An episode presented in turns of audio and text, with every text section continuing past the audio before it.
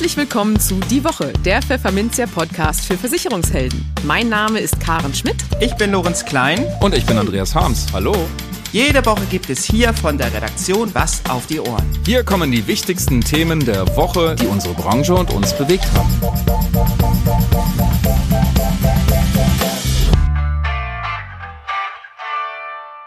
Moin aus Hamburg und herzlich willkommen zu Folge 123 unseres Podcasts. Heute ist Freitag, der 17. Februar 2023. Und diese Themen haben wir heute für Sie. Wir fragten den CDU-Finanzpolitiker und Bundestagsabgeordneten Carsten Brotesser, ob er glaubt, dass es zu einem EU-weiten Provisionsverbot in der Anlageberatung kommt. In den News der Woche muss sich EU-Kommissarin McGuinness Häme gefallen lassen für einen Rechenfehler in einer Studie zur Provisionsberatung. Der Bundesgerichtshof hat ein wichtiges Urteil zur Widerspruchsbelehrung im Versicherungsmarkt gefällt. Privatanleger verfallen in die alte Zickzack-Zyklik zurück. Und der Versicherungsverband GDV schimpft, dass immer noch zu viele Häuser in Überschwemmungsgebieten gebaut werden. Und für unser Schwerpunktthema für den Monat Februar, Fachkräftemangel, erzählt René Neumann, Fachbereichsleiter Personal und Partner beim Münchner Verein, wie er den Engpass wahrnimmt und welche Strategien der Versicherer in petto hat, um fähige Leute anzulocken. Werbung. Über 150 Aussteller, 100 spannende Fachvorträge und als prominente Redner Bayern-Star Uli Hoeneß, Politiklegende Gregor Gysi und Boulevardjournalist Julian Reichelt. Die MMM-Messe ist das Event des Jahres für alle Profis, Einsteiger und Interessierten der Finanz- und Versicherungswelt. Informieren Sie sich über neue Produkte, aktuelle Branchentrends und starke Messeangebote von BMW, Mercedes-Benz und Opel. Sammeln Sie wertvolle IDD-Stunden und netzwerken Sie ganz nebenbei mit Kollegen und Branchengrößen. Am 9. März im MOC München. Jetzt mehr erfahren und kostenfreies Messeticket sichern unter www.mmm-messe.de. Wir freuen uns auf Sie. Ihre Fondsfinanz. Im Gespräch ein Provisionsverbot wäre ein sozialpolitischer Irrweg, findet der CDU-Finanzpolitiker und Bundestagsabgeordnete Carsten Brotesser. Ein Verbot von Provisionen in der Anlageberatung, wie es die Europäische Kommission aktuell im Rahmen ihrer Kleinanlegerstrategie vorgeschlagen hat, hätte unabsehbare Folgen für deutsche Kleinanleger, mahnt Brotesser. Mit dem bestens vernetzten Finanzpolitiker der Union, der zum Beispiel auch dem Finanzausschuss des Bundestags angehört, sprechen wir jetzt. Darin fragen wir ihn, ob ein Provisionsverbot noch abwendbar ist, was Brotesser von der Bundesregierung konkret einfordert und wie es mit der privaten und geförderten Altersvorsorge in Deutschland weitergehen soll. Hallo, Herr Dr. Brotesser, herzlich willkommen im Podcast. Schön, dass Sie da sind. Hallo, Herr Klein. Ich freue mich. Vielen Dank. Herr Dr. Brotesser, die Finanzdienstleistungsbranche ist gehörig in Aufruhr. Geht es nach der irischen Finanzkommissarin Merit McGuinness, soll es eine provisionsbasierte Anlageberatung künftig nicht mehr geben. Bereits zu Ende März soll ein entsprechender Vorschlag auf dem Tisch liegen, was in politischen Dimensionen ja quasi übermorgen schon ist, also die Zeit drängt. Sie persönlich, lieber Herr Dr. Brotesser, haben sich schon immer als Gegner eines Provisionsverbots positioniert, beziehungsweise auch als Gegner einer Provisionsdeckelung. So auch die CDU-CSU-Bundestagsfraktion. Und kürzlich hat die Union auch von der Bundesregierung verlangt, Farbe zu bekennen. Die Ampel solle sich, Zitat, geschlossen an die Seite der Anleger stellen und einem Provisionsverbot eine deutliche Absage erteilen. Ja, was genau soll die Bundesregierung denn jetzt unternehmen, aus Ihrer Sicht? Ja, in, in, Ihrer etwas längeren Einleitung äh, müsste ich schon mal direkt vorne ähm, ja. eine von mir aus berechtigte Korrektur anfügen. Nicht die Finanzdienstleistungsbranche ist in heller Aufregung, sondern mein Wunsch wäre es, dass eigentlich alle Anleger alle Kunden, alle Finanzmediäre, äh, alle Menschen, die mittelbar oder unmittelbar davon betroffen sein könnten, in heller Aufregung sind. Weil es geht hier ja nicht darum, Provisionen zu sichern, sondern es geht darum, Anlageberatung zu sichern. Also wir von der Union möchten, dass möglichst viele Menschen in Deutschland unkompliziert, kostengünstig, qualifiziert äh, eine gute Beratung zu einer Anlageberatung erhalten. Und wir glauben, und jetzt wird ein Schuh draus, dass durch ein Provisionsverbot diese Anlageberatung eben breitflächig nicht mehr dargestellt werden kann. Weil gute Beratung braucht auch eine gute Vergütung und eine rein honorarbasierte Anlageberatung führt unseres Erachtens zum falschen Weg. Was ist jetzt das Ziel unserer kleinen Anfrage und was fordern wir von der Bundesregierung? Wir wollen tatsächlich, dass die Bundesregierung sich einmütig und geschlossen gegen diesen Vorschlag, gegen diesen vermeintlichen und ja noch nicht vorliegenden Vorschlag von Myrick McGuinness positioniert. Das hat der Bundesfinanzminister Christian Lindner schon in einer beeindruckenden Art und Weise und Klarheit getan. Er hat Myrick McGuinness ein Schreiben zugesendet, mhm. aber sein parlamentarischer Staatssekretär Florian Tonka hat ja bereits vor wenigen Wochen gesagt, nach der jetzigen Lage innerhalb der Regierung müsste sich Deutschland der Stimme enthalten, wenn es denn zum Schwure käme im Rat. Und eine mhm. Enthaltung wird insofern nicht gewertet. Und äh, jeder weiß bei der europäischen Gesetzgebung, dass man bestimmte Gesetzesvorhaben oder Initiativen der Kommission auch mit einer Sperrminorität von 35 Prozent der Bevölkerung belegen kann. Und wenn Deutschland als großes Land dann wegfiele, dann könnte ein solcher äh, Vorschlag, der völlig ins Falsche läuft, dann auch eine Mehrheit erhalten. Und deswegen versuchen wir mit der kleinen Anfrage die Bundesregierung aufzufordern, sich klar zu positionieren. Bis wann ist denn da mit einer Antwort, gesamthaften Antwort zu rechnen? Also das Verfahren einer kleinen Anfrage äh, bedarf ja immer einer engen Abstimmung zwischen dem Fragesteller und dem zu Befragten. Und da gab es noch am Anfang ein paar Feinheiten zu klären im Hinblick auf die Quellenlage. Eine offizielle Drucksachennummer hat die äh, kleine Anfrage äh, Anfang äh, Februar erhalten. Im Regelfall wird so eine Anfrage innerhalb von 14 Tagen beantwortet, aber nach kurzer Zeit bekamen wir schon die Frage oder die Bitte gestellt, ob man denn eine Fristverlängerung akzeptieren würde. Gut, dem wollen wir hm. nicht im Wege stehen. Es geht ja auch nicht darum, dass wir hinterher eine offizielle verschriftlichte Antwort bekommen, sondern es geht darum, mhm. dass die Bundesregierung sich jetzt intern abstimmen muss, weil äh, das ist ja genau der Prozess, den wir lostreten wollen, dass sich die einzelnen beteiligten Ressorts einig werden müssen, dass man eine geeinte Meinung dann auch äh, an den Fragesteller übersendet. Und insofern mhm. läuft genau das, was wir eigentlich auch intendierten. Äh, die Bundesregierung unterhält sich über dieses Thema und muss zu einer einhelligen Meinung kommen. Aber verstehe ich Sie da richtig, dass es im Grunde diese einhellige Meinung gar nicht geben wird, weil die Positionen da zu weit auseinander sind? Das weiß ich nicht, das möchte ich nicht unterstellen. Ähm, ich habe auch sehr viel Sympathie äh, für, für unsere kleine Anfrage äh, gesehen oder ich habe es zumindest ansatzweise erfahren von der SPD. Auch da sieht man Provisionsverbot kritisch, generell kritisch. Ähm, bei den Grünen vermag ich das nicht zu beurteilen derzeit, aber ähm, man muss sich auch innerhalb einer Koalition aber mal einigen und zu einem Mehrheitsbeschluss kommen. Und genau dazu soll eben diese kleine Anfrage dienen. Wir wollen wissen, wie steht die Bundesregierung zu einem generellen Provisionsverbot. Und der Prozess läuft gerade. Und ich glaube, das ist notwendig in der jetzigen mhm. Phase. Okay, Sie haben vorhin schon ein bisschen ausgeführt, warum denn die Union geschlossen gegen ein Provisionsverbot ist. Können Sie vielleicht mhm. das noch mal ein bisschen ausführen? Was ist denn daran so schlimm? Wenn das so käme, ich glaube, äh, im Europaparlament hat ein Kollege der SPD schon gesagt, es wäre kein Weltuntergang, wenn es hm. tatsächlich hm. so käme. Äh, aber für Sie durchaus. Also man muss Gesetze ja auch immer durch die Augen der Betroffenen schauen. Und wir stellen uns mal für einen Moment vor, was wäre denn, wenn es keine provisionsbasierte Anlageberatung in Deutschland gäbe? Dann müsste es ja eine andere Art der Vergütung geben, weil über eins müssen wir uns ja im Klaren sein, dass Beratung Geld kostet. Und wenn ich einen Berater habe, der vergütet werden will, muss ich mir die Frage stellen, wie bekommt er denn seine Vergütung? Und da gibt es derzeit ja auch berechtigterweise zwei koexistierende Modelle. Einerseits die Provisionsberatung und andererseits die Honorarberatung. Honorarberatung heißt, ich gehe als Anleger zu einem Berater und möchte beraten werden und der sagt mir, meine Beratung kostet Geld, unabhängig davon, ob es denn einen Anlageerfolg gibt oder nicht.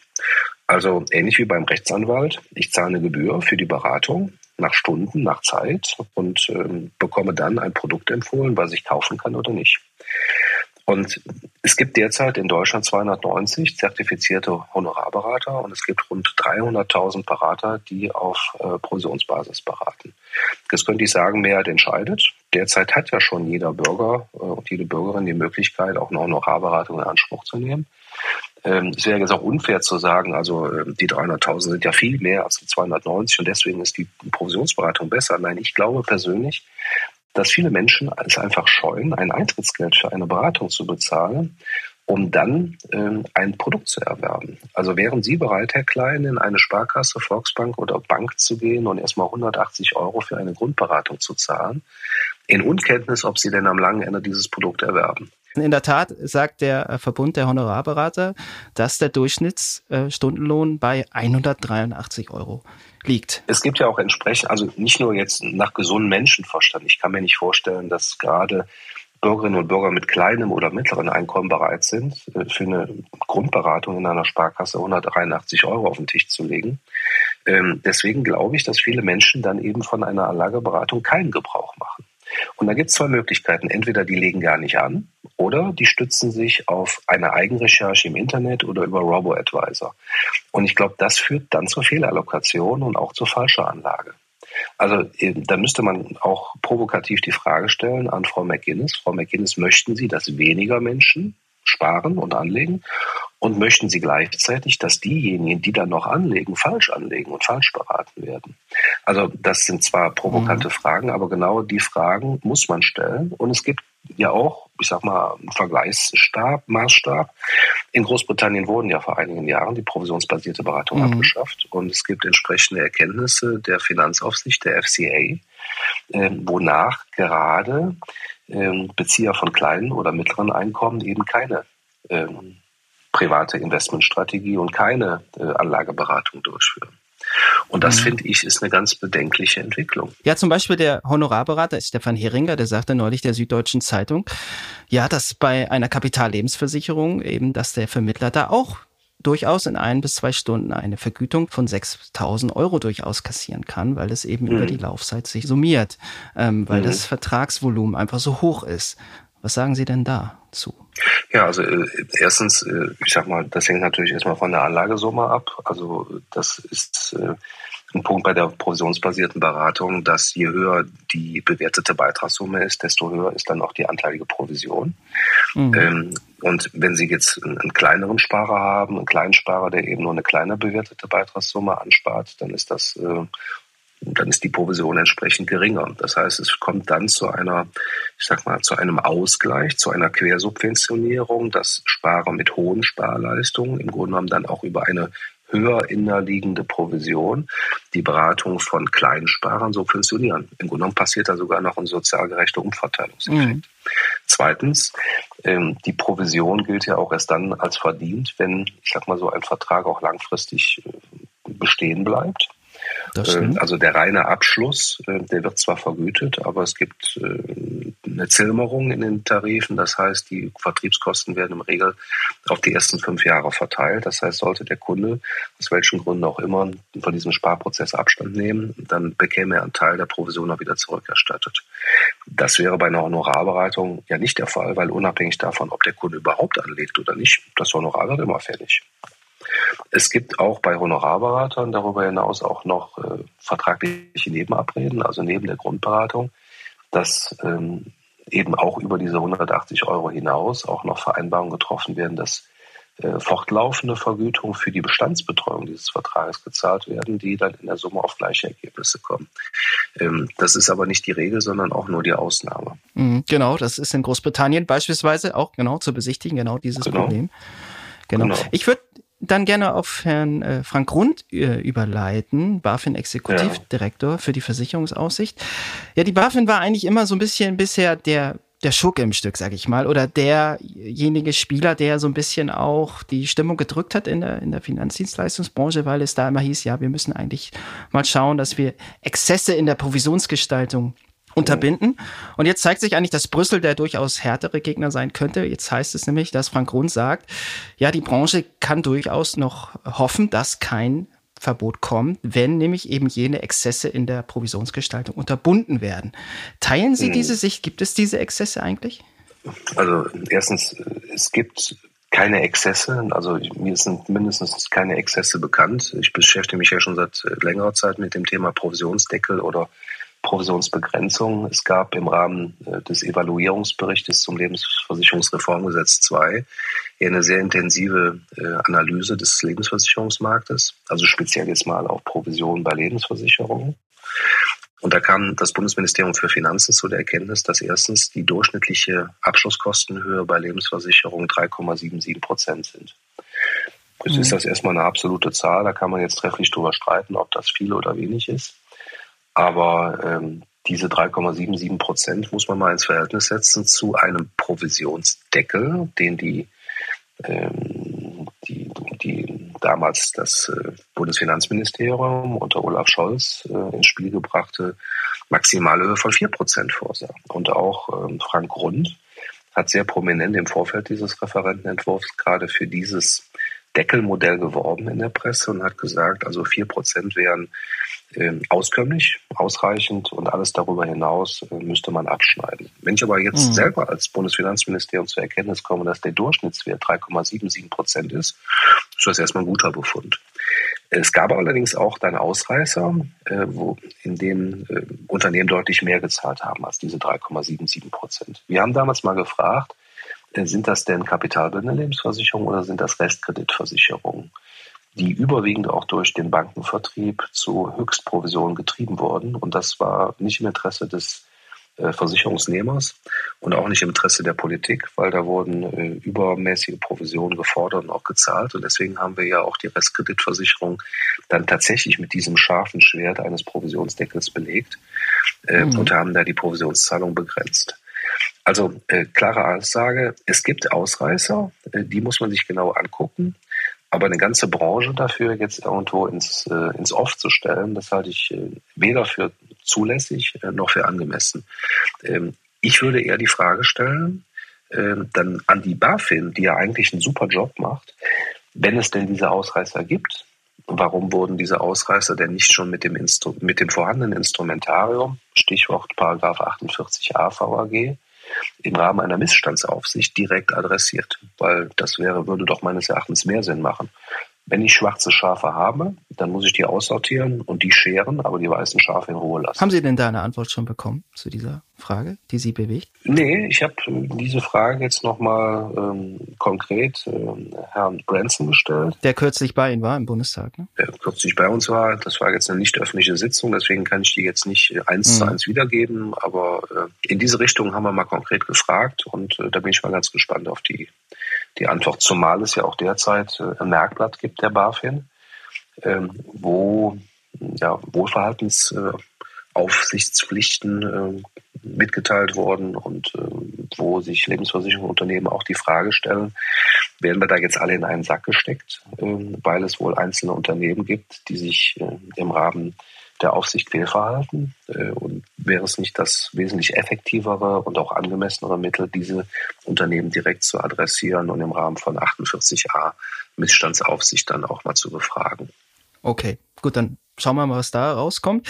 Herr Dr. Brotesser, mhm. Sie sind nicht nur ein Kenner der Vergütungsthematik, sondern eben auch äh, ein genauer Beobachter der Altersvorsorge, der Altersvorsorgelandschaft, was sich da so tut, welche Vorschläge da kursieren, welche Reformvorschläge vielleicht demnächst verabschiedet werden. Das müssen wir mal schauen, was die Bundesregierung da plant. Aber Sie haben schon mal ein Arbeitspapier entworfen zur Sicherung der Altersvorsorge in den drei Säulen, haben Sie es mal genannt. Mhm. Was hat Sie denn dazu bewogen? Was, äh, was sind da so die Key Facts auch, die da drin stehen? Also das ist überhaupt die Grundmotivation, warum ich mich äh, auch mit den Themen wie Provisionsvergütung und Finanzvertriebe beschäftige. Also hier geht es ja nicht um die Sicherung von, von äh, Rahmenbedingungen für Finanzvertriebe, sondern über allem steht äh, unsere Altersvorsorge. Äh, ich glaube, jedem von uns dürfte vertraut sein, dass wir, ich sag mal, kein Problem, aber zumindest eine, eine sehr herausfordernde Lage in der gesetzlichen Altersvorsorge haben. Der demografische Wandel schlägt auch dadurch. Und deswegen bedarf es einer Ergänzung durch eine betrieblichen und einer privaten Altersvorsorge. Das funktioniert ja schon seit Jahren äh, ganz gut. Es gibt unterschiedlichste Formen unterschiedlichste Durchführungswege auch in der betrieblichen Altersvorsorge. Und es gibt eine Vielzahl von Produkten und Angeboten, die ja zur äh, privaten Altersvorsorge auch geeignet sind. Wenn man sich den Alterssicherungsbericht der Bundesregierung aber anschaut, stellt man fest, dass gerade die Bezieher von kleinen und mittleren Einkommen und die Beschäftigten von kleinen Unternehmen oftmals weder eine private noch eine betriebliche Altersvorsorge haben. Wenn es das Ziel der Politik ist, möglichst ein auskömmliches Einkommen im Alter zu verschaffen, dann muss ich mich also gezielt um diese Gruppe kümmern und ich muss die vorhandenen Instrumente, die wir derzeit haben, auf die Tauglichkeit hin überprüfen. 2001 wurde die Riester-Rente eingeführt, äh, durchaus äh, ein begrüßenswerter Impuls des damaligen Arbeitsministers Walter Riester. Und ähm, diese Riester-Geschichte hatte tatsächlich auch 16 Millionen äh, Follower, nenne ich sie jetzt mal, die den Vertrag abgeschlossen haben. Aber diese Geschichte hatte eben auch ein paar Geburtsfehler. Und ähm, wir plädieren im Rahmen dieses Arbeitspapiers zunächst mal dafür, bevor wir alles platt machen und alles neu machen und einen Bürgerfonds konstruieren oder äh, ein staatliches Obligatorium äh, konstruieren, dass wir zunächst mal diese 16 Millionen Menschen, die derzeit schon einen Vertrag haben, abholen und deren äh, Situation erstmal anerkennen. Zweitens, dieses probate System Riester weiterentwickeln, verbessern und genau an den Stellschrauben drehen, wo es dann in jüngster Vergangenheit gehapert hat. Das ist zunächst mal die Frage, wer profitiert davon? Also wir sprechen uns dafür aus, dass man es eben nicht nur auf die unmittelbar Förderberechtigten, wie sie derzeit im Riester-Gesetz normiert sind, beschränkt, sondern auf alle äh, unbegrenzt steuerpflichtigen Bürgerinnen und Bürger in Deutschland. Dass man zweitens äh, von dieser sperrigen 4%-Regel abweicht, ich muss jedes Jahr gucken, wie viel entspricht den 4% meines ähm, Bruttoeinkommens. Da muss der Vertrag immer wieder angepasst werden. Dann gibt es Schriftverkehr, dann gibt es Rücksprachen, dann gibt es Einsprüche. Ähm, sondern wir sprechen uns für eine lineare Förderung aus. Das heißt, für jeden Euro, der gespart wird, gibt es entweder 40 oder 50 Cent. Dementsprechend käme es auch nicht zu Fehlallokationen. Ähm, weil derzeit ist es ja so, dass viele Riester-Sparer diese Riester-Sparleistung als Sonderausgaben in ihre Einkommensteuererklärung ansetzen. Und oftmals ist die Steuerrückvergütung im Rahmen einer günstiger Prüfung höher als die Zulagen. Was passiert aber mit den äh, Steuerrückflüssen? Die fließen ja nicht in Altersvorsorgevermögen, sondern die gehen rein äh, in den nächsten Kinoabend oder in Mallorca-Urlaub oder in andere Konsumausgaben. Das heißt, Steuervorteile, die eigentlich für die Altersvorsorge adressiert wurden, gehen gar nicht in die Altersvorsorge. Meines Erachtens eine klare Fehlerallokation. Drittens, mhm. äh, wir müssen das gesamte Verfahren entbürokratisieren. Also in Spitzenzeiten gab es bis zu 600.000 Widersprüche zwischen Versicherungsunternehmen und Anlageunternehmen und der Zulagenstelle. Das hat Gott sei Dank die letzte Regierung, die Große Koalition schon mal verhindert, dass der Zulagenbeantragungsweg verkürzt und umgekehrt wurde. Aber da gibt es noch eine ganze Menge auszumisten zum Thema Bürokratie. Äh, die meisten Menschen verstehen gar nicht, welche Verträge da abgeschlossen wurden und welche angeboten wurden. Mhm. Ein ganz wesentlicher Punkt, ich will nicht alle Details erklären, aber der mit Abstand wesentlichste ist, dass äh, die Bruttobeitragsgarantie abgeschafft wird. Sie müssen sich vorstellen, in Phasen einer Nullzinsentwicklung, so wie wir sie in den letzten Jahren hatten, waren die Unternehmen verpflichtet, äh, die Beiträge so anzulegen, dass zumindest immer wieder die Summe der Beiträge und Zulagen auch äh, am Ende der Laufzeit zurückverdient wurden. Das heißt, man konnte überhaupt keine ähm, kapitalanlagenorientierte Anlage durchführen. Man musste in dem Sinne zu Null Risiko anlegen und das führte dazu, dass auch kein Anlageergebnis erzielt wurde. Und deswegen sprechen wir uns für eine Absenkung der Bruttobeitragsgarantie aus, damit eben auch im Rahmen einer normalen Asset Allocation äh, die Unternehmen auch renditeträchtige Anlagen dann auch ansteuern können. Mhm. Okay, jetzt haben Sie ganz wunderbar auch die Details geschildert einer Riester-Reform, die auch mhm. sich aber auch sehr stark in der Bürgerrente beispielsweise wiederfinden, die der Versicherungsverband GDV kürzlich vorgeschlagen hat, vorgestellt hat. Mhm. Man hat ein bisschen den Eindruck, der GDV hat selber gar nicht mehr so eine starke Lust auf Riester, baut zumindest vor und sagt, naja, wenn die Riester-Reform nicht kommt, dann haben wir eine sinnvolle Alternative geschaffen. Finden Sie das denn auch, dass das eine sinnvolle Alternative ist, die Bürgerrente? Also die Bürgerrente vom GDV umfasst tatsächlich viele Punkte. Man könnte fast meinen, also da ist Copy and Paste. Also äh, ja. das macht die Sache natürlich nicht schlechter, sondern im Großen und Ganzen begrüßen wir da die Veränderungsvorschläge vom GDV. Aber unseres Erachtens fehlt ein wesentlicher Punkt. Und zwar, ich sagte ja eben, es geht in erster Linie darum, allen Menschen eine zusätzliche Altersvorsorge zu ermöglichen. Mhm. Und in unserem Papier der Union legen wir großen Wert darauf, dass wir gerade die Geringverdiener besonders fördern. Es gibt ja bereits heute äh, nach dem Betriebsrentenstärkungsgesetz die Möglichkeit einer freiwilligen zusätzlichen betrieblichen Altersvorsorge.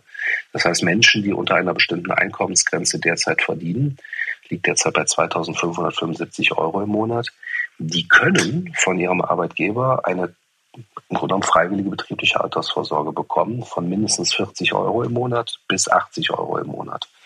Die Freibeträge dazu wurden in äh, der letzten Legislaturperiode nochmal verdoppelt. Der Arbeitgeber macht das äh, natürlich, weil er die Arbeitskraft seines Mitarbeiters schätzt. Gleichzeitig bekommt er eine staatliche äh, Incentivierung, zwar in Höhe von 30 Prozent einer Lohnsteuergutschrift, ähm, sieht das aber als Personalbindungsinstrument. Und da wäre unser Vorschlag, und äh, das ist sicherlich ungewöhnlich, äh, ordnungspolitisch für die Union, dass wir das verpflichtend machen.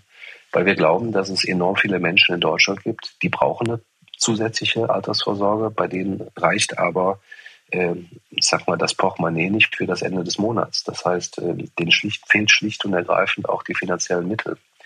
Und insofern macht unser Papier eins, es macht schon, ich sag mal, einen fast lebensbegleitenden Altersvorsorgevorschlag. Der beginnt mit der Geburt, da bekommen Kinder vom Staat, äh, ich sag mal, einen monatlichen Beitrag, der dann angelegt wird als Starthilfe für die Altersvorsorge. Dann geht er ins Erwerbsleben, verdient am Anfang relativ wenig, kann aus eigenen Geldern die Altersvorsorge nicht stemmen, da bezahlt der Arbeitgeber. Und sobald er die Einkommensgrenze überschritten hat und in der Lage ist, auch eigene Sparbeiträge zu bilden, dann wechselt er in die Zulagenrente. Das ist die reformierte Riester-Rente, die wir in unserem Papier auch äh, vorgeschlagen haben.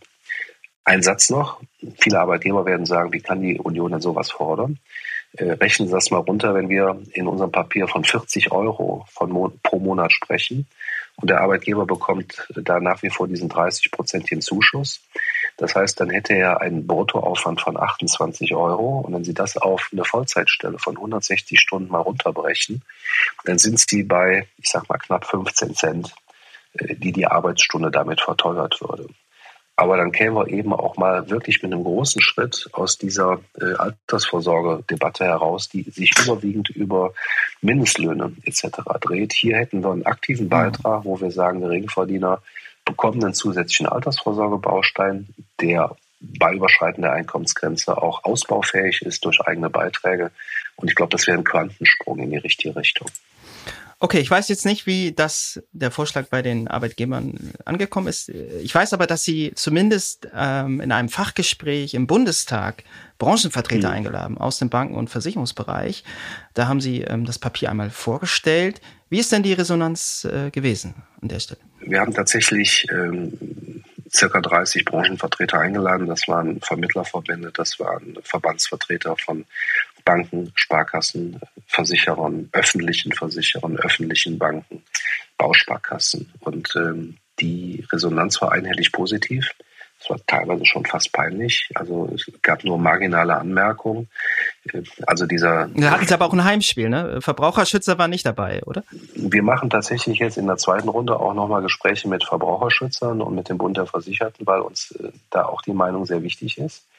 Ähm, aber zunächst mal wollten wir uns da, ich sag mal, der, der, der Systematik versichern, äh, auch der, der Position der Branche versichern. Das, ich glaube, das ist auch legitim.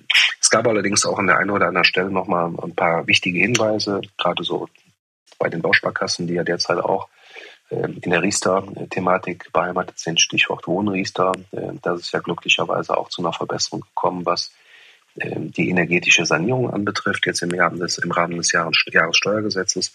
Aber da war es eben den, äh, den Vertretern der Bausparkassen wichtig, dass auch Bausparen zukünftig Teil einer individuell ausgewählten Altersvorsorge ist. Den einen oder anderen interessanten steuerlichen Hinweis, aber im Großen und Ganzen war es eine positive Resonanz und wir haben uns da sehr drüber gefreut. Wird der Provisionsdeckel kommen, letzten Endes? Nein.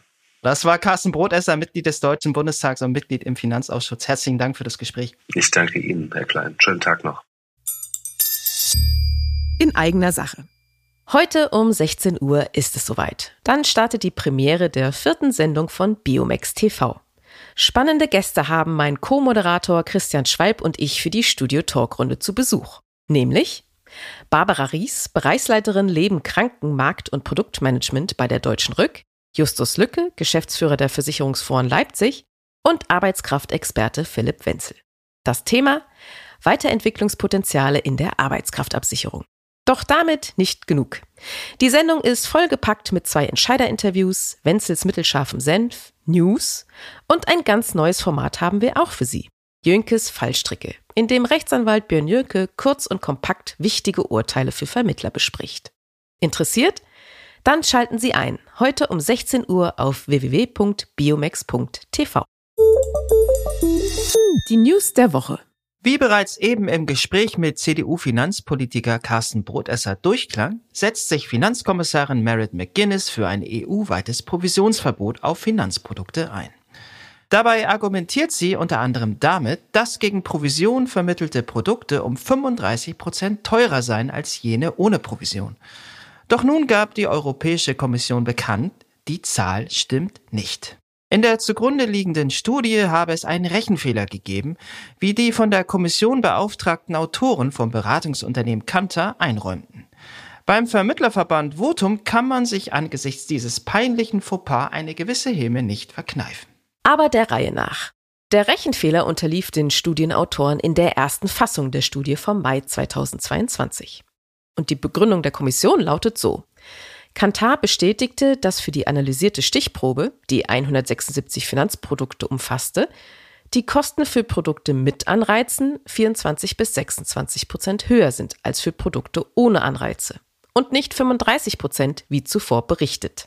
Im Klartext, Produkte, die mit Provision verkauft wurden, sind laut Studie im Schnitt nur etwa ein Viertel teurer als Produkte, die ohne Provision verkauft wurden und nicht 35 Prozent teurer. Und jetzt mit einem lapidaren Schwamm drüber ist die Sache jedenfalls nicht aus der Welt geschafft. Denn die falschen 35 Prozent sind nicht einfach irgendeine Zahl. Sie sind ein wesentliches Argument für die Befürworter eines Provisionsverbots in der EU. Das da lautet, gegen Provision vermittelte Produkte sind für Kleinanleger viel zu teuer. Schon klar, auch ein Viertel höhere Kosten sind nun mal höhere Kosten und am Ende viel Geld. Gleichwohl dürfte der Fehler den Gegnern des Provisionsverbots in die Hände spielen. Der Vermittlerverband Votum hat sich als erstes zu Wort gemeldet und zieht sogar den korrigierten Wert in Zweifel. McGuinness stehe vor einem Scherbenhaufen, unkt Votum-Vorstand Martin Klein und hat gleich mal eine Botschaft in Richtung Brüssel. Die fehlerhafte Kantar-Studie kann keine Grundlage für so eine richtungsweisende politische Diskussion sein, sagt er, und fordert die Kommissarin dazu auf, öffentlich zurückzurudern. Es könne nicht sein, dass auf Basis falscher Berechnungen über die Zukunft von Hunderttausenden Finanzberatern diskutiert werde, zumal Votum keinen Einblick in die Datengrundlage der Studie bekommen habe. Wohin diese Intransparenz führt, sehen wir nun auf öffentlicher Bühne. Das ist peinlich, so das Fazit Kleins. Kann eine Versicherungsnehmerin ihre Versicherung auch noch nach Jahren rückabwickeln lassen, weil damals in der Widerspruchsbelehrung etwas schief lief? Das musste der Bundesgerichtshof kurz BGH jetzt entscheiden. Was war geschehen? Nun, die Klägerin hatte zusammen mit einem weiteren Versicherungsnehmer im Herbst 2002 vorgebundene Lebens- und Rentenversicherungsverträge abgeschlossen. Versicherungsbeginn waren der 1. November und der 1. Dezember. 2016 und 2017 kündigte sie ihre Verträge. 2018 widersprachen sie ihnen dann aber noch zusätzlich und wollten sie rückabwickeln lassen. Warum? Knackpunkt war ein Fehler, den der Versicherer beim Widerspruchsrecht begangen hatte. Er hatte darin das Recht zum schriftlichen Widerspruch erwähnt. Laut damals gültigem Versicherungsvertragsgesetz hätte aber auch die Textform genügt. Der Unterschied liegt darin, dass für den schriftlichen Widerspruch die eigenhändige Unterschrift nötig ist. Für die Textform reicht auch eine E-Mail oder sogar WhatsApp-Nachricht. Die Klägerin wollte diesen Fehler offenbar nutzen, um Jahre später noch ihre Verträge rückwirkend loszuwerden. Doch schon die Vorinstanzen, Kammergericht und Landgericht Berlin, lehnten das ab. Der Versuch widerspreche dem Grundsatz von Treu und Glauben, der in Paragraf 242 des bürgerlichen Gesetzbuchs beschrieben ist. Das Berufungsgericht meinte etwa, der Fehler in der Belehrung kann die Klägerin nicht ernsthaft davon abgehalten haben, dem Vertrag innerhalb der vorgeschriebenen Frist zu widersprechen. Stattdessen habe der Versicherer ein schutzwürdiges Vertrauen darin gehabt, dass der Vertrag fortbesteht. Dem Argument folgte nun auch der BGH. Das Widerspruchsrecht auszuüben verstößt gegen Treue und Glauben, wenn ein geringfügiger Belehrungsfehler vorliegt, der dem Versicherungsnehmer nicht die Möglichkeit nimmt, sein Widerspruchsrecht im Wesentlichen unter denselben Bedingungen wie bei zutreffender Belehrung auszuüben. Denn das stelle eine nur geringfügige, im Ergebnis folgenlose Verletzung der Pflicht des Versicherers zur ordnungsgemäßen Belehrung dar. Bringen wir für die Presse nicht ganz üblich zunächst die gute Nachricht. Die Investmentbranche hat in Deutschland auch in einem Krisenjahr wie 2022 massig Geld eingesammelt. 65,5 Milliarden Euro waren es, wie der Branchenverband BVI meldet. Das ist zwar viel weniger als noch im Hurra-Jahr 2021 mit satten 256,1 Milliarden Euro, doch es ist auch kein Nettoabfluss wie noch in der Finanzkrise 2008 und immerhin mehr als in der Eurokrise 2011. Soweit so solide. Doch die Zahlen zeigen auch etwas anderes, nämlich welch scheues Reh der private Anleger offenbar immer noch ist und wie er sich von fallenden Kursen beeindrucken lässt. Über zehn Jahre lang brauchten Publikumsfonds per Saldo kein Geld zurückzuzahlen. Die Zuflüsse überwogen jedes Jahr die Abflüsse. Aber in dieser Zeit ging es mit nur kurzen Pausen an den Märkten stetig bergauf. Diese starke Serie hat die Krise nun beendet. Die Kurse brachen kräftig ein. Und aus Publikumsfonds flossen 4,2 Milliarden Euro ab. Deutlich weniger nervös wirken hingegen die Großinvestoren, denn die für sie aufgelegten Spezialfonds verzeichneten im vergangenen Jahr weiterhin Zuflüsse. Die Menschen haben weiter eingezahlt. 62 Milliarden Euro, um mal genau zu sein. Und was noch tiefer blicken lässt? 56 Milliarden von besagten 62 Milliarden Euro haben ausdrückliche Altersvorsorgeeinrichtungen eingesammelt. Im Jahr davor waren es noch 19 Milliarden Euro weniger. Wie der BVI ausgerechnet hat, sind Altersvorsorgeeinrichtungen, also Pensionsfonds, mit 669 Milliarden Euro die größte Anlegergruppe in Deutschland. Danach kommen Versicherer mit 528 Milliarden Euro.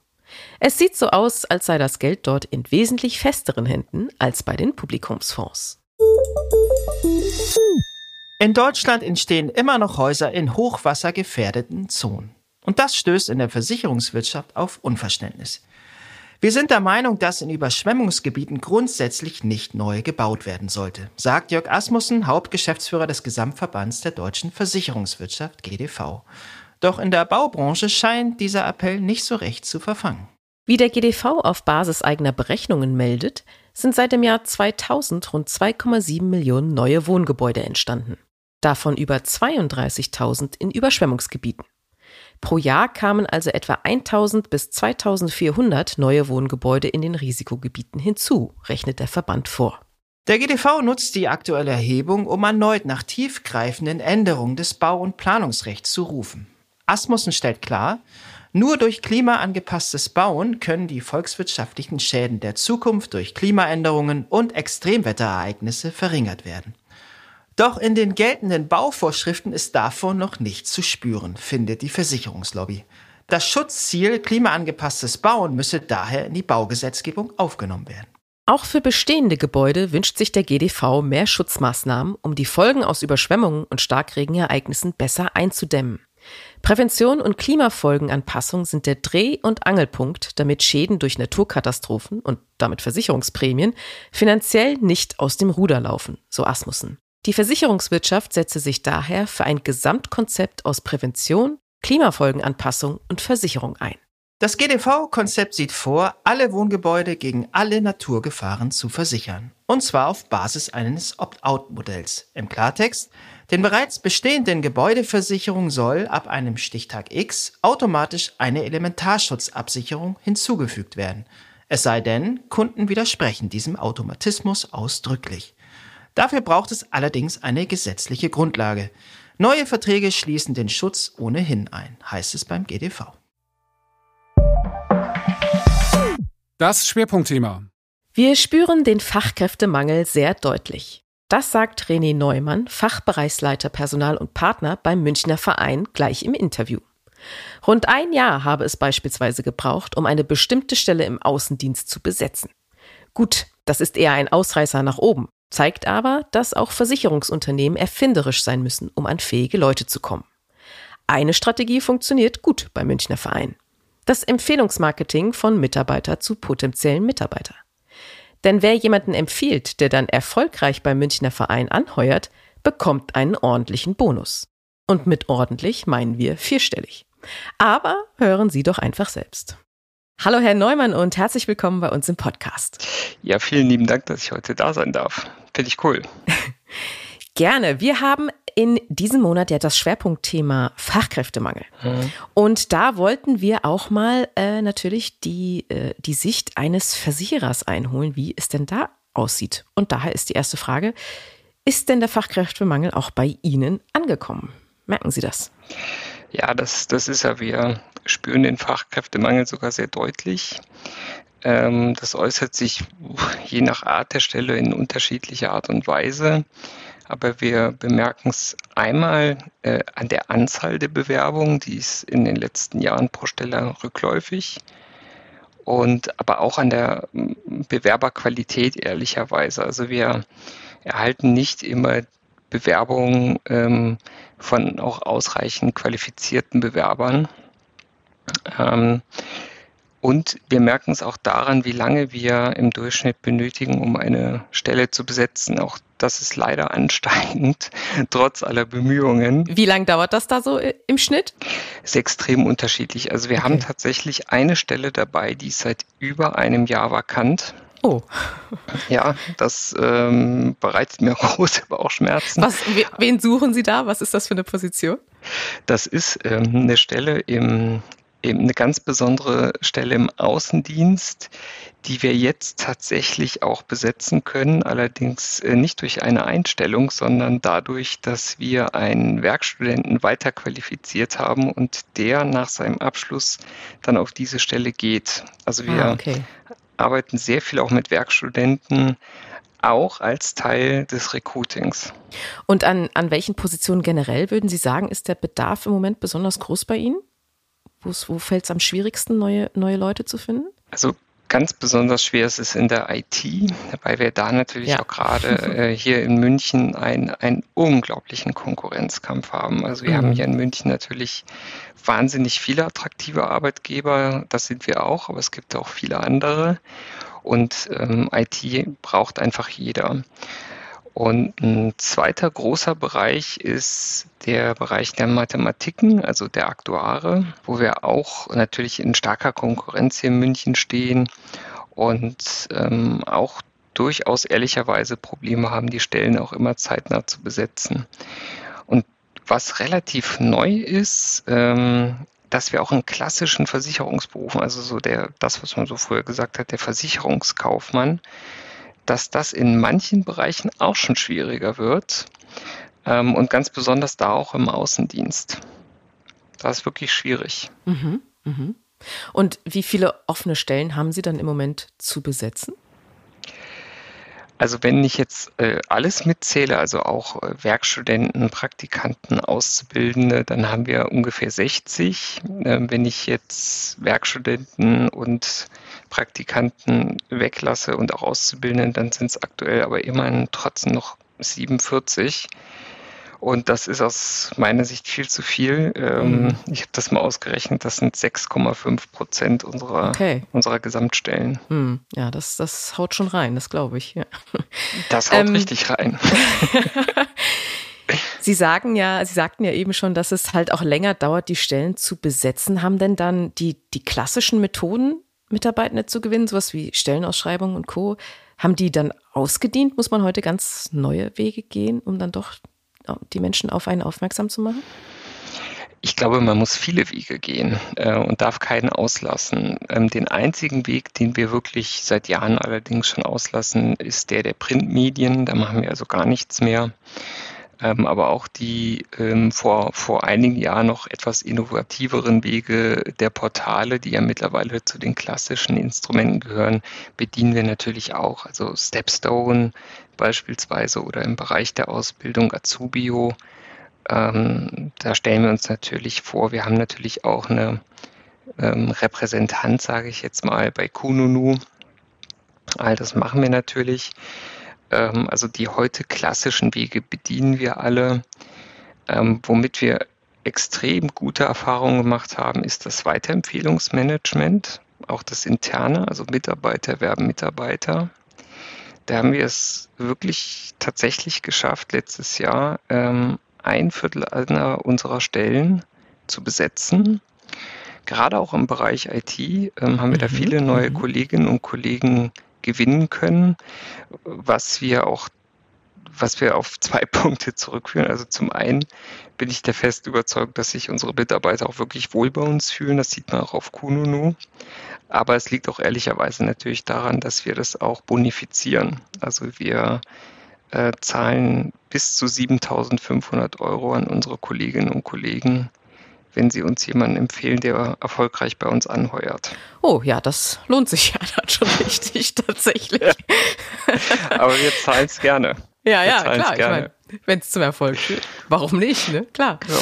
Ähm, Sie haben ja eben schon, also es kommt ja schon durch, dass Sie auch viel auf Ausbildung und Auszubildende setzen. Sie haben ja auch einen eigenen Ausbildungsweg speziell für Vertriebler ins Leben gerufen, mhm. habe ich im Vorgespräch erfahren. Wieso sind Sie diesen Schritt gegangen? Und war er erfolgreich? ähm, wir sind den Schritt gegangen, weil ich äh, der festen Überzeugung bin, dass es heute nicht mehr ausreichend ist, einfach auf dem Markt die fertig ausgebildeten Kolleginnen und Kollegen, ich sage jetzt mal, einzukaufen, in Anführungszeichen, sondern wenn wir möchten, ähm, dass, dass Menschen in der Versicherungsbranche arbeiten, dann müssen wir auch selber ausbilden. Wir haben beispielsweise auch unsere Ausbildungskapazität ähm, also wirklich sehr stark erhöht, ähm, fast verdoppelt.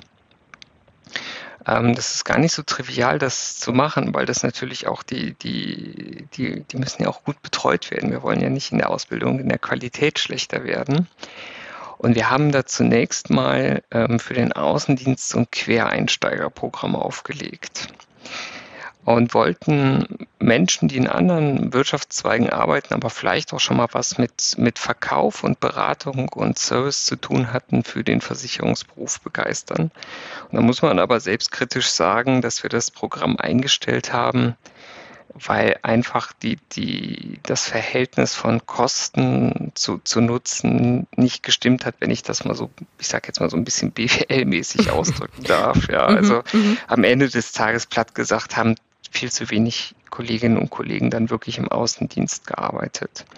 dann sind wir einen neuen Weg gegangen und haben einen neuen Kollegen im Team begrüßt, dessen Aufgabe ist, vor allem ist, unseren Auszubildenden die Tätigkeit im Außendienst, ja, ich sage jetzt mal so ein bisschen schmackhaft zu machen. Weil die Vorteile, die es, die es dort gibt in der Tätigkeit, die sind ja wirklich da. Also ich habe ein, ein großes Maß an Freiheit und vielleicht auch so ein bisschen im Gegensatz zur landläufigen Meinung, ähm, ist es auch durchaus eine sinnstiftende Tätigkeit, ähm, weil oft vergessen wird, mit dem Abschluss eines Versicherungsvertrages ähm, hört die Tätigkeit des Außendienstlers ja überhaupt nicht auf. Sie mhm. fängt da eigentlich gerade erst an, weil, und da legen wir auch sehr viel Wert drauf, wenn der Kunde einen Schaden hat, dann wendet er sich zunächst mal an seinen Außendienstansprechpartner und der begleitet ihn durch sein Problem. Und das finde ich ist eigentlich eine Tätigkeit, wo man am, am Ende des Tages auch irgendwie mit einem schönen Gefühl ins Bett gehen kann, sage ich jetzt mal. Ja. Und ehrlicherweise muss man sagen, am Ende des Tages verdient man auch natürlich auch ein ganz gutes Geld im Außendienst. Und ähm, das funktioniert auch ganz, ganz gut. Also ähm, es gibt tatsächlich auch äh, nicht weniger Auszubildende mittlerweile bei uns, die auch wirklich sagen, okay, ich möchte im Außendienst auch arbeiten. Okay. Mhm. Sie haben ja dann bestimmt einige Gespräche auch geführt und, und von Kollegen entsprechende Ergebnisse gehört. Worauf kommt es denn Fachkräften heutzutage an, wenn die irgendwo unterkommen wollen? Was erwarten die sozusagen von ihrem Arbeitgeber? Also ich könnte jetzt ganz platt sagen, die wollen umworben Geld. werden. ja, ja, ja, Geld, Geld ist auch ein Faktor, es ist aber fast eher so ein Hygienefaktor. Also wenn, okay. das, wenn das Gehalt nicht stimmt, dann ist man halt sofort raus. Wenn das Gehalt stimmt, ist man aber noch nicht drin. Also was wir gemerkt haben in unseren Gesprächen ist schon ähm, nochmal eine, eine leichte Verschiebung, ich meine zu unseren Gunsten im, in der Corona-Pandemie. Also die Sicherheit des Arbeitsplatzes ist wieder ähm, ein höheres Gut geworden. Und was halt mittlerweile gar nicht mehr wegzudenken ist, ist natürlich die Möglichkeit, das Privatleben ähm, und den Beruf in Einklang zu bringen. Also Stichwort ist hier natürlich mobile Arbeit und Homeoffice, was wir selbstverständlich bieten. Und zwar auch im großen Maße. Also in meinem eigenen Bereich ähm, habe ich Kollegen, ähm, die nur alle zwei Monate mal in den Münchner Verein reinkommen, weil sie es nicht müssen. Ja, okay. und mhm. solange die Ergebnisse stimmen, ist das ja auch völlig in Ordnung. Mhm.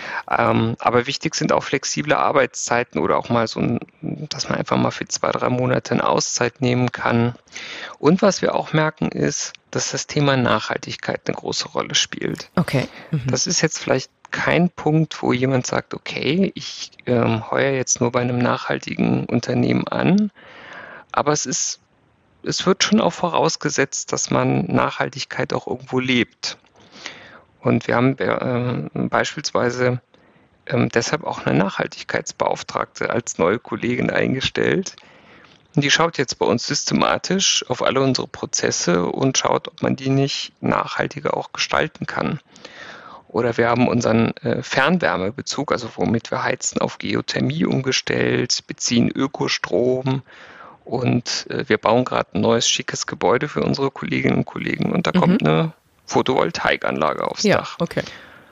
Und damit kann man tatsächlich, äh, das merken wir, ganz gut punkten. Genau, das wäre jetzt auch die nächste Frage gewesen, wie man dann als spannender Arbeitgeber sich positionieren kann, weil es ja gerade auch ich sag mal, die Versicherungsbranche ja immer noch so ein bisschen dieses Schnarchige anhaftet, ne, im Vergleich zu anderen hippen Branchen. Und dann ist es ja wahrscheinlich mitunter schwierig, wenn, wenn man sich sagt, ja, wir sind hier so ein Versicherer aus München, komm doch lieber zu uns, statt zur großen IT-Klitsche oder zum Automobilkonzern oder zum Digitalunternehmen. Das könnte, mhm. ist wahrscheinlich nicht ganz so einfach, nämlich, stelle ich mir vor, oder? Also ehrlicherweise muss man haben Sie ja auch vollkommen recht, das muss man bejahen. Ähm, äh, Google beispielsweise, das kennt natürlich jeder, den Münchner Verein ehrlicherweise ähm, nicht so kennt viel. manchmal, aber, Wie Google. aber halt genau. Ja. Und ähm, das ist tatsächlich ähm, auch ein Punkt, der durchaus ein Problem ist, also dass, dass wir gar nicht so bekannt sind.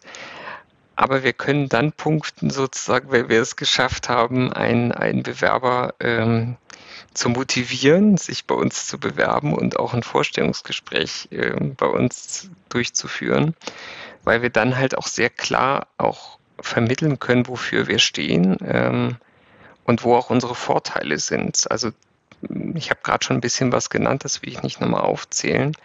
Und wir sind da auch ganz, ähm, ganz proaktiv in der Kommunikation. Also wir, wir sprechen dieses, äh, ja, dieses schnarchige Image, wie Sie sagen, auch offen an. Ähm, insbesondere auch bei unseren IT-Fachkräften und geben aber auch wirklich die Gelegenheit, dies zu widerlegen oder wir versuchen das dadurch zu widerlegen, dass wir anbieten, kommt bei uns rein, arbeitet einfach mal Probe. Also guckt euch den Laden mhm. an, guckt euch die Kollegen an, mhm. ähm, schaut, wie wir arbeiten und dann, dann merken die ganz schnell, das ist überhaupt nicht schnarchig. Ja, ähm, ist sie nämlich auch nicht. Das ist ja nur so ein Klischee, das ihr leider anhaftet. Ja, aber sie ist eigentlich sehr interessant. Ne? Genau, es passiert auch unglaublich viel. Also ich Eben. behaupte auch, dass wir als Mittelständler viel agiler unterwegs sind als, als die großen Tanker, sage ich mal, die jeder kennt. Und da passiert unheimlich viel, also im positiven Sinne. Und ähm, das ist auch die Erfahrung, die wir machen, wenn einer bei uns dann mal äh, an Bord ist. Dann fühlt er sich auch wohl und es macht ihm Spaß und er empfindet es überhaupt nicht mehr als langweilig. Aber die Hürde, die müssen wir erstmal überspringen, das ist richtig. Okay. Ja, und das ist äh, nicht so einfach, aber ich denke, wenn man, wie Sie das ja auch schon gesagt haben, äh, die Vorteile herauskehrt, wird es auch gelingen. Und so toll sind die großen Digitalkonzerne ja zum Beispiel dann im Endeffekt auch nicht, wenn man da näher hinschaut. nicht wahr? Ich würde sofort ähm, eine Wette eingehen, dass wir von den Arbeitsbedingungen her äh, es mit jedem Großen aufnehmen können. Eben, genau. Nimm das, Google und Co. ein, ein, schönes, ein schönes Schlusswort.